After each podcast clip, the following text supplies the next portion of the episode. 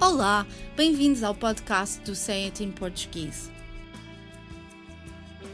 As línguas estão cheias de expressões coloquiais, idiomáticas, ditados e provérbios que acrescentam nuances à mensagem. Mas nem sempre é fácil compreender o seu significado pelo contexto onde se encontram, e por isso gostaríamos de explicar o que querem dizer.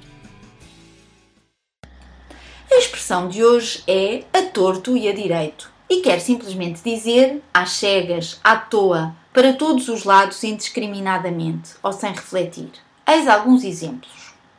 No verão de 2015, na Tunísia, um terrorista disparou a torto e a direito, matando mais de 30 pessoas. No videocast de hoje da Porta dos Fundos, gozaram a torto e a direito com o primeiro-ministro português.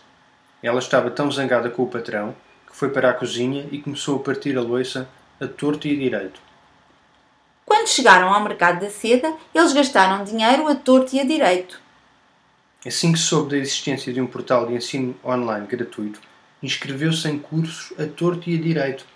Ao fim de três meses já tinha começado 15 cursos diferentes. A imagem que fica é de alguém que anda às cegas, sem rumo certo e mudando frequentemente de direção. É verdade, e até há quem diga que a expressão tem precisamente origem na imagem de um cego que, ao sentir-se ameaçado por algum motivo, começa a tentar defender-se com a sua bengala, mas como não vê nada, acaba apenas a brandir ou a agitar a sua bengala no ar.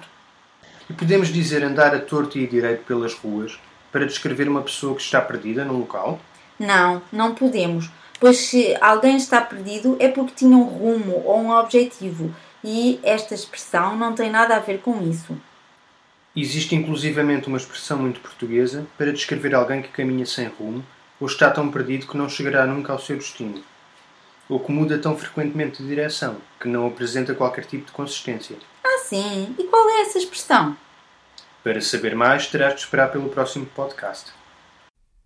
Por hoje é tudo, mas para a semana estaremos cá outra vez para mais um podcast dedicado às expressões usadas no português europeu. Até lá, fotos de uma boa semana.